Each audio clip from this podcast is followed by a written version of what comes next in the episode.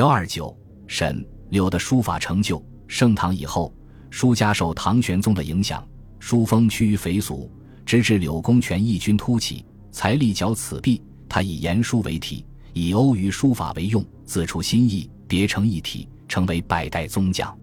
中晚唐至五代著名的书法家还有沈传师、林藻、高显、杜牧、杨凝式等人，其中又以沈传师成就为高。沈传师，苏州吴人，贞元末举进士，官至吏部侍郎。《新唐书》沈记纪传附传师传称，其公书有楷法，书法为后世所重。宋朱常文墨池边称，传师正行书皆至妙品。当时著名诗人杜牧一工书法，杜牧做过沈传师幕僚，书法可能受传师影响。柳公权，字诚恳，京兆华原人。他在穆宗、敬宗、文宗三朝诗书尽中，官至太子少师，时称柳少师。柳公权初学王书，后又遍阅近代笔法，得力于颜与欧，但变颜之内蕴于外冷，又极力变王体书。不时与其面目相似，体势尽媚，自成一家。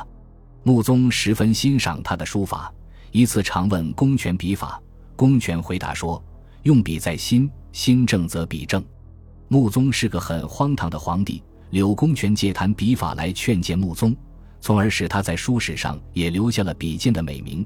但同时也说明公权是正风用笔，这样写出来的字方折峻丽，棱角分明，以古丽劲见著称。并能于方正中见清美舒展，后世称之为流体。与颜书并称颜金柳骨，他本人又与颜真卿并称为颜柳。